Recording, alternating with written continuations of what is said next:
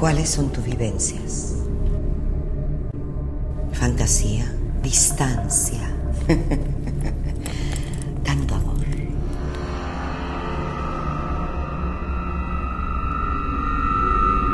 Ahora, ahora, contra la pared.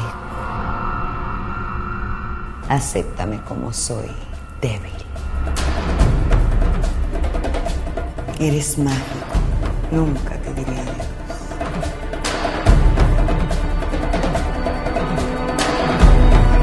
amor te deja hecho mierda, mierda.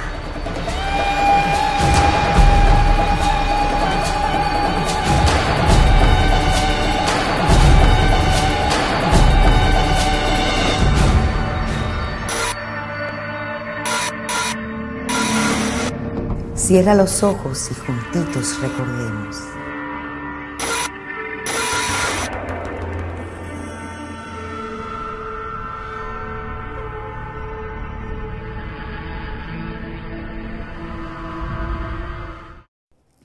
Hello, hello, llegué. Muchísimas gracias a todos los que están sintonizados y han estado esperando este podcast, porque yo sé que son muchos los que me lo han solicitado. Sin embargo, pues ahora tenemos la oportunidad de hacerlo, de concretarlo, de materializarlo y de poder hablar de temas de tú a tú, mire, sin filtro. Vamos a hablar de temas que quizá en un programa de radio no puedo tocar y que tampoco en televisión, ya sea por el tiempo o por la censura. Así que vamos a darle un poquito de color a esto y escucharon ese intro tan bello, porque es que ese intro resume todo. Vamos a estar hablando de la distancia, vamos a estar hablando del amor, de lo que nos deja hecho el amor. Y esa era mi queridísima Yolandita Monge, un intro que yo atesoro y que lo escucho en la medida en que puedo comenzar mi día y de cierta forma me da ánimo. Y hoy este podcast es el primero, ¿verdad? Y a mí yo he estado pensando y tengo la cabeza dando vueltas y dando vueltas y dando vueltas y dando vueltas y dando vueltas. Y yo decía, ¿de qué yo hablaré en esto? ¿Qué yo puedo hacer para que la gente no se aburra? ¿Qué yo puedo hacer? ¿De qué temas yo puedo hablar? ¿Cuáles son los temas de interés? Pues mire, yo este primer podcast voy a hablar de un tema y vamos a tocar estos temas de sanación, de amor propio. También vamos el bochinchito time, que eso no puede faltar.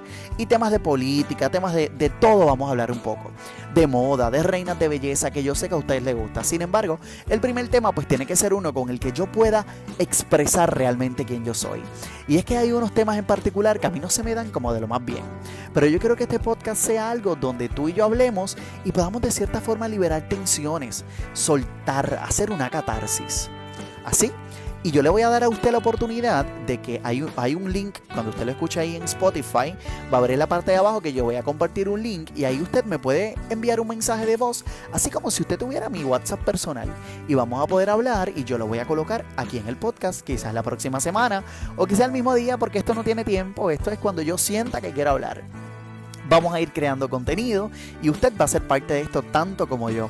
Así que hay un tema que yo a veces me pregunto y que ayer en Twitter yo tenía esta interrogante con las personas y es que yo coloqué, ¿realmente se puede ser amigo de una persona que fue tu expareja? Ese tema yo creo que es algo que nunca vamos a saber la respuesta. Yo tengo diversas respuestas de la gente que me encantaría pues compartir con ustedes y es que tengo aquí varios comentarios. Este, vamos a ver, vamos a ver, vamos a ver, vamos a ver tengo por aquí, rapidito, rapidito. Muchos dirían que sí, pero no es verdad. Y la atención de una nueva pareja, sabiendo quién fue en tu vida, es única. Ese yo creo que es uno de los tweets que más me toca, porque la realidad es que podremos tener como pareja una persona, como amigo, debo decir, a una persona que fue tu pareja. ¿Estaremos realmente preparados para ver a esta persona con otra persona? Valga la redundancia, ¿verdad? Pero estaremos listos para ver que ellos emprenden y que establecen una nueva relación. Yo creo que yo tengo la madurez, pero yo quiero saber si hay otras personas que pueden hacerlo, porque es un tema bien complicado. Así que esta es una interrogante que yo siempre he tenido y que en estos días que he estado pasando por este despecho del amor, este pues como que de momento me, pasa por la mente, ¿estaré yo preparado realmente para ver esta persona con otro? Hay otro por acá que me dice, depende de la madurez de la persona, eso también lo entiendo. Lo que sí es que hay también un punto clave y un interrogante de cuánto tiempo nosotros tenemos que brindarle a esta persona para establecer o poder llegar a tener una amistad. O sea, ¿cuánto tiempo es el tiempo correcto? Esa es una también de las interrogantes que muchos tenemos y que a veces nosotros no le queremos dar ni cabeza a esto, ¿verdad? Porque es un tema bastante complicado. Pero la cosa es que nos tomará una semana, nos tomará dos meses, nos tomará un año incluso. Todo esto yo entiendo que va a depender de cuánto una persona quiso y aparte de eso de qué tan fortalecido estés tú. Porque a mí por lo menos me toma mucho tiempo. Este, tengo otro por acá que me dice sí, pero lejano. O sea, se podrá tener una amistad, pero esta amistad debe ser una amistad lejana, o sea, un hola, bye, eso es a lo que se refieren con eso de, de lejano. También está por acá, claro que sí, lo importante es estar ambos claros. Yo creo que cuando tú decides terminar una relación, ambas personas están claras de que la relación pues ya llegó a su fin, de que la relación no da para más. Sin embargo, no es lo mismo estar preparado a ser amigos a ver cómo esta persona construye su vida quizá con otra persona. Y esto es algo que lo he estado pensando mucho esta semana, que me ha tomado mucho tiempo, que lo he analizado muchísimas otras tantas veces.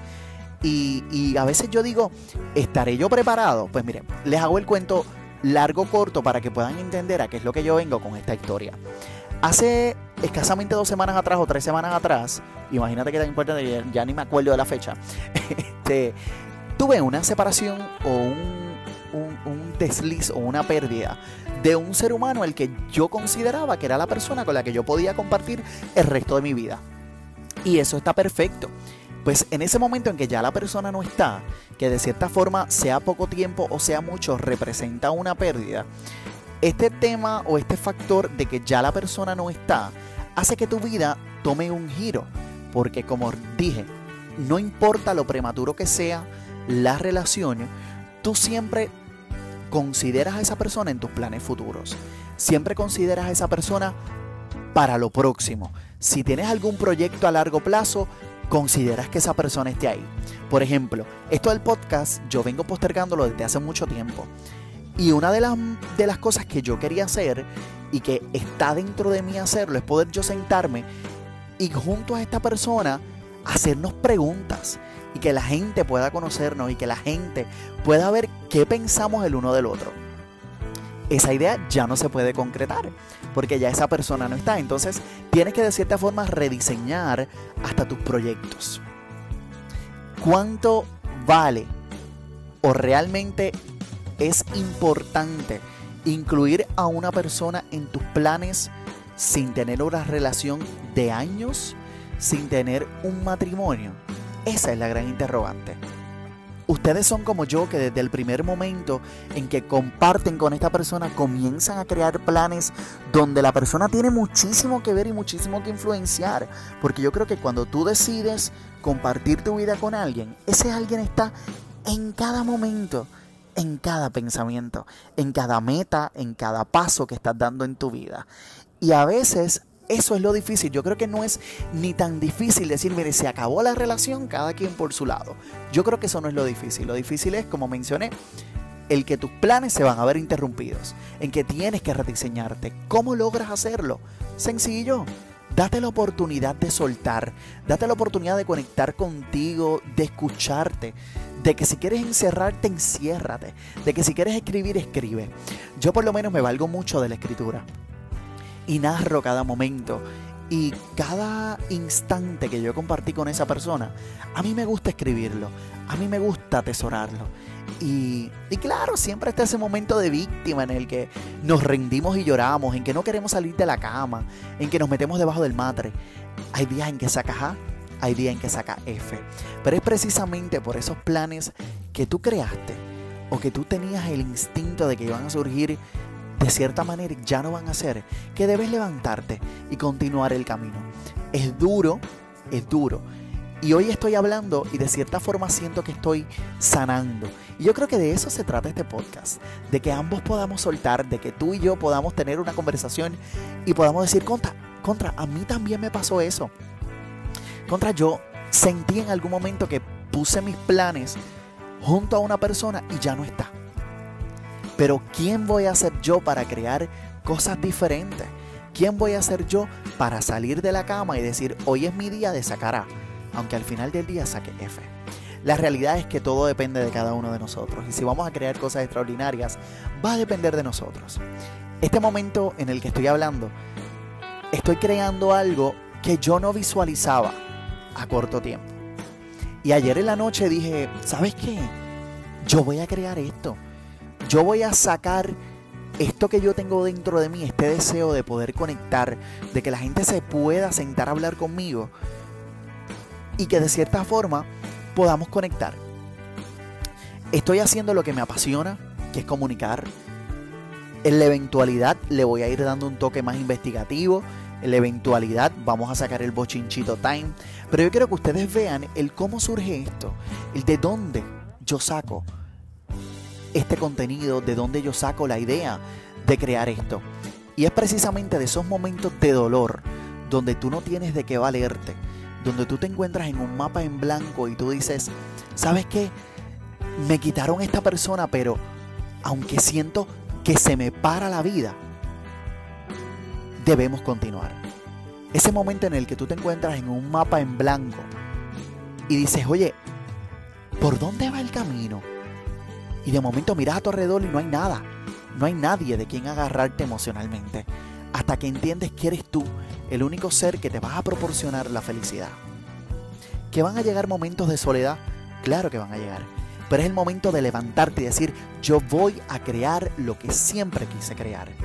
Yo voy a hacer lo que siempre quise hacer. Y voy a materializar todos esos sueños que yo tengo pendientes ahí en la gaveta. Y eventualmente vamos a ir conectando y voy a poder sacar de esta gaveta que tengo aquí los escritos de lo que en algún momento iba a ser mi libro, que lo dejé guardado también. Posiblemente vamos a sacar entrevistas que grabé en algún momento y que ahora es el momento de compartirlas.